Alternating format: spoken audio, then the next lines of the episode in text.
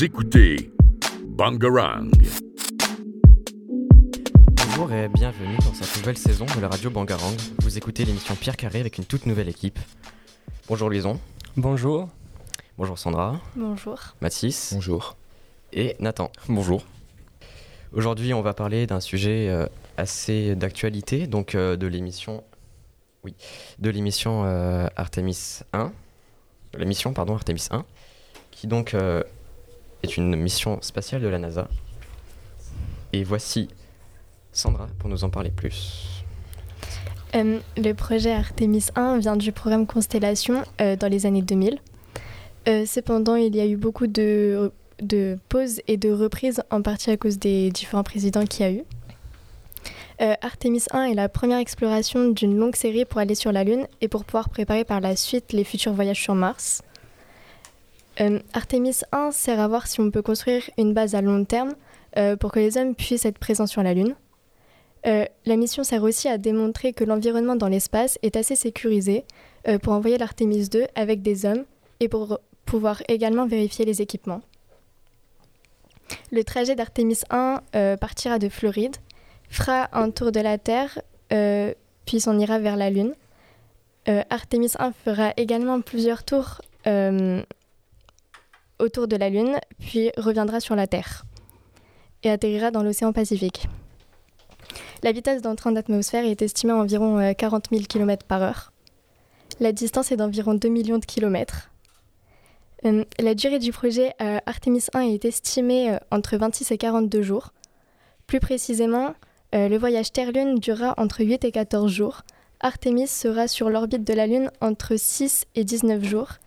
Et euh, enfin, le retour sur la Terre aura une durée estimée entre 9 et 19 jours. Euh, le nom Artemis euh, vient de différentes raisons. Tout d'abord, cela vient du nom du cratère sur la face visible de la Lune, adopté par l'Union astronomique internationale en 1976. Cependant, le nom vient également de la déesse éponyme de la Lune dans la mythologie grecque. Artémis est également la sœur d'Apollon, qui a donné lui-même son nom aux missions Apollo de la NASA, qui avait permis d'envoyer les premiers hommes sur la Lune. Euh, le projet Artemis avait eu du retard pour cause euh, de fuite du liquide d'hydrogène. Merci. Et donc, euh, pour nous parler un peu mieux du contexte historique, euh, voici Louison qui va nous parler de Apollo en général. Oui, alors euh, Apollo, donc il faut revenir euh, assez longtemps en arrière, euh, plus de, plus de 60 ans. Donc c'est une mission qui a commencé le 25 mai 1961, euh, toujours par la NASA aux États-Unis, avec le président Kennedy. Donc l'objectif principal de, des missions Apollo, c'était un alunissage. Ça, c'était le prétexte scientifique qu'ils ont donné, mais c'est surtout reconquérir le prestige américain face aux réussites de l'astronomie soviétique, puisqu'on est en plein contexte de guerre froide et et les réussites euh, soviétiques sont complètement, sont démentielles par rapport à celles américaines. Les Américains sont, sont euh, perturbés et ils doivent absolument réagir. C'est pour ça que la mission Apollo a été mise en place. Son nom Apollo, il vient en effet du char du soleil euh, d'Apollon, comme l'a dit Sandra. En fait, euh, ce nom qui pourrait paraître étrange, en fait, il vient d'Abbé Silverstein, qui était l'ingénieur en chef du projet. Et en fait, ce, ce monsieur, il était passionné par les par le- les mythes antiques.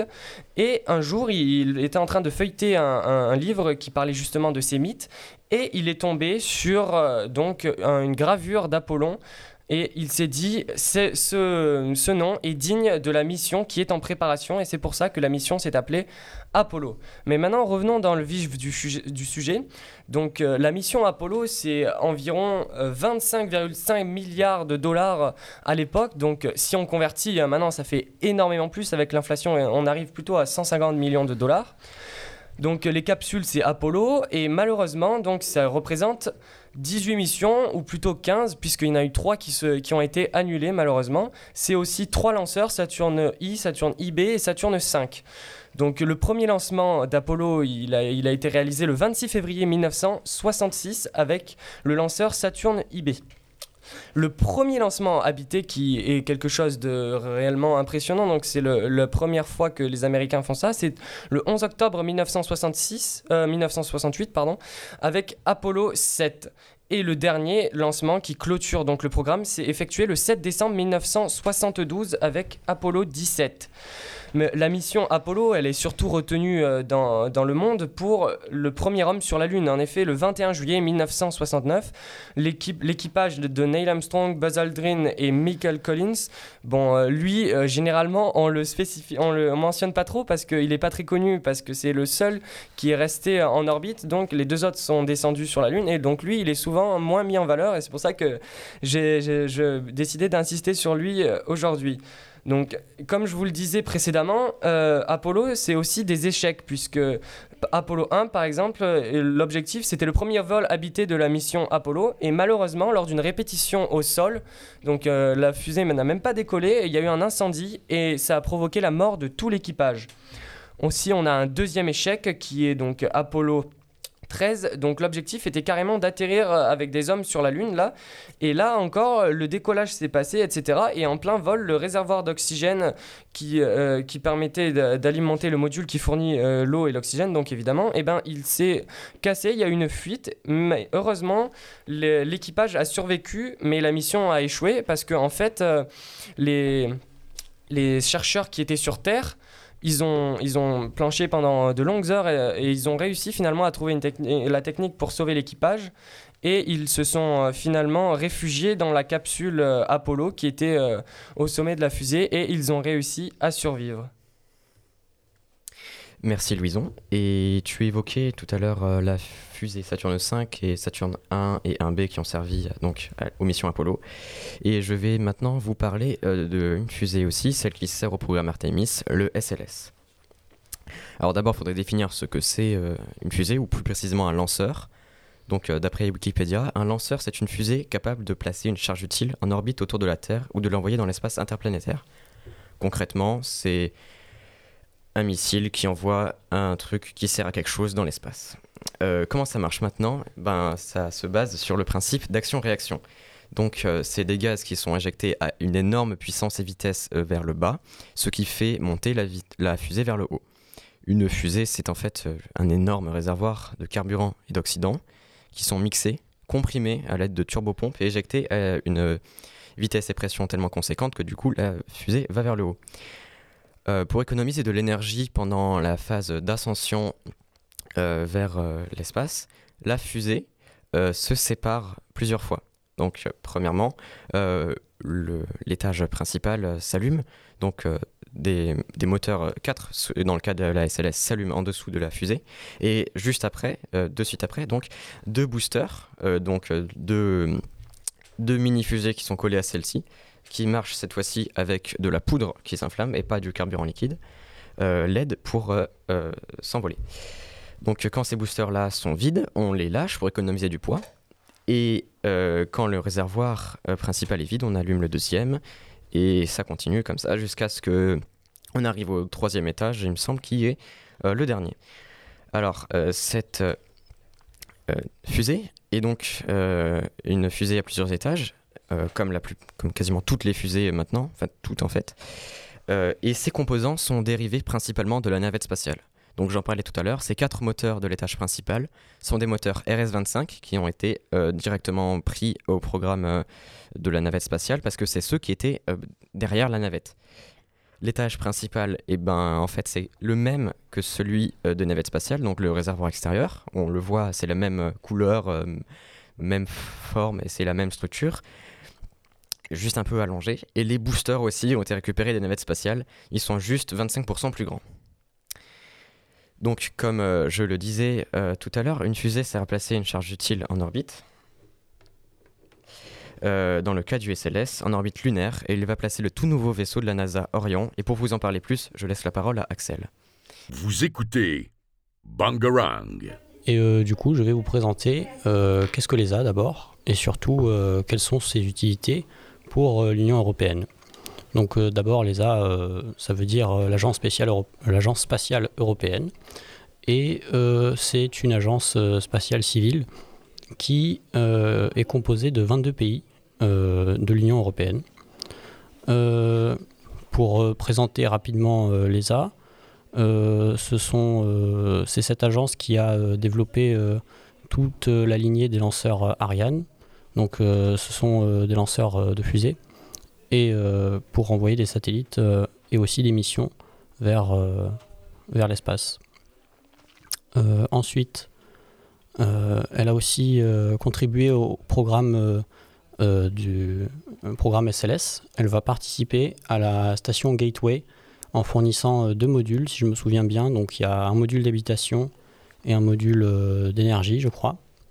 Et euh, elle participera aussi euh, beaucoup plus loin dans le programme pour contribuer à la base, cette fois-ci, sur la surface de la Lune.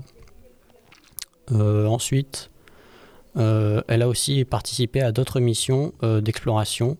Donc, par exemple, ExoMars, qui a lancé un satellite, je crois, vers Mars pour le cartographier et pour d'autres objectifs scientifiques.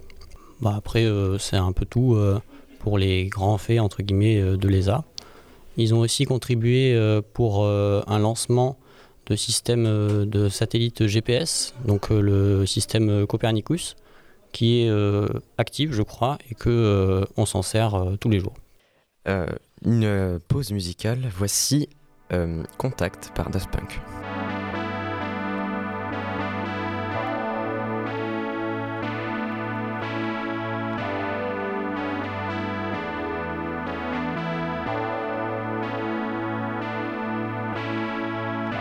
Bob. I'm looking at what uh, Jack was talking about, and uh, it's definitely not a particle that's nearby. It is a uh, bright object, and it's uh, obviously rotating because it's flashing. It's uh, way out in the distance, apparently rotating in a very rhythmic fashion because the uh, flashes come around almost on time. As we look back at the Earth, it's up at about 11 o'clock, about oh, maybe 10 or 12 dia- Earth diameters. Uh, I don't know whether that does you any good, but there's something out there.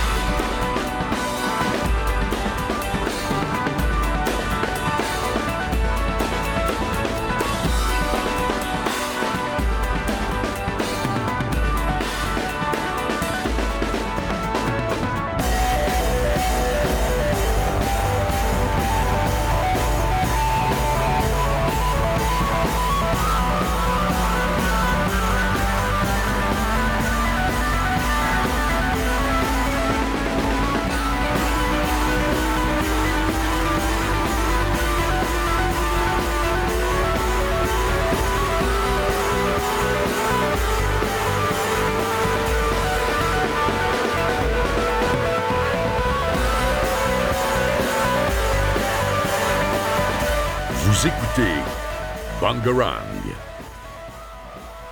Après donc que euh, les missions Artemis 1, 2 et 3 aient réussi, euh, il, euh, le, le but donc c'est d'aller euh, plus loin. Et donc euh, je vous laisse Mathis vous en parler. Déjà, du coup, euh, on va aller plus loin grâce à Artemis 3, la suite. On l'enverrait environ vers 2025. Tout ce, que, tout ce que je vais vous dire, c'est que des prévisions, vu que le projet a été peu, n'est pas encore concrétisé. La mission dure environ 25 jours.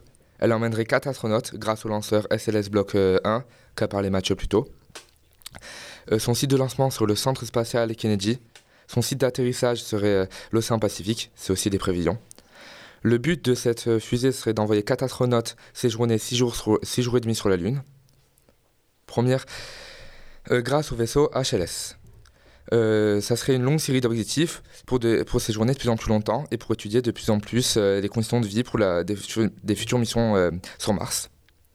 Mais maintenant, on va parler de l'AOPG, qui sera du coup la station en orbite autour de la Lune. D'abord, on va parler de cette orbite.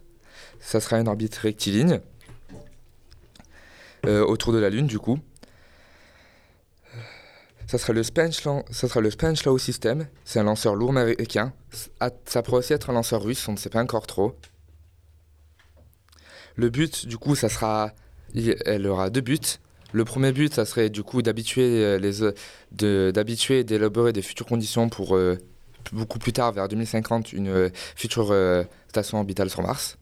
Mais aussi, ça, elle deviendra un carrefour lunaire, vu qu'il y aura les, les projets Artemis, mais aussi les projets Orion, certains cargos japonais et encore d'autres types de véhicules, d'autres types de fusées de ravitaillement. L'orbite sera toujours visible par la Terre, donc du coup ça permettra aux, euh, euh, radios de ne jamais... euh, toujours une lésion en radio. Aussi, ça sera l'orbite euh, le plus, le, qui faudra le moins d'ajustements pour euh, garder la station sur cette orbite, ce qui demandera beaucoup moins d'énergie qu'une autre orbite. Euh, elle a aussi très peu d'éclipses de soleil et les sols sont très courts cette orbite. Euh, on ferait décoller la OPG depuis la Nouvelle-Zélande. Et cette OPG aura deux modules, un module d'habitation et un autre d'énergie. Donc du coup, on est sur une petite base spatiale. Très bien, merci. Et comme tu l'évoquais tout à l'heure, euh, c'est pour préparer à des missions vers Mars. Et c'est Nathan qui va nous en dire plus. Oui, donc c'est vrai que comme euh, Mathis l'a expliqué précédemment, le but de la mission Artemis est donc d'abord un alunissage, hein, ramener l'homme sur la Lune, ce qui n'a pas été fait depuis Apollo, mais bien évidemment le but n'est pas simplement de faire un remake d'Apollo, hein, encore une fois. Donc le but est d'après de pouvoir ouvrir une porte vers Mars, puisque le chemin Terre-Mars est bien évidemment trop long pour l'homme à l'heure actuelle. Le but serait d'un homme donc de franchir ce premier pas vers la Lune, pour ensuite y placer ce qu'ils ont appelé donc le module Gateway, qui serait donc une passerelle qu'on pourrait placer en orbite autour de la Lune, qui permettrait donc euh, d'éviter euh, les alunissages directs de chaque module, permettant donc d'arriver à cette passerelle, et ensuite de transmettre un autre module euh, la, la- sur la Lune directement. Cette passerelle serait donc en orbite autour de la Lune et permettrait ensuite d'atterrir vers Mars. Donc le but c'est aux alentours de 2025 de pouvoir être installé de façon pérenne entre guillemets sur la Lune, donc de façon durable, avec euh, des modules, des laboratoires, etc. Et ensuite de pouvoir s'étendre à Mars, ensuite avec donc une distance beaucoup plus réduite et euh, par la suite bien évidemment un équipement plus conséquent et plus développé. Eh bien, merci beaucoup à tous. Je pense qu'on a fait le tour euh, de notre sujet. On se revoit la semaine prochaine pour une nouvelle émission Pierre Carré. Et je remercie aussi Benjamin à la technique. À bientôt. Vous écoutez Bangarang.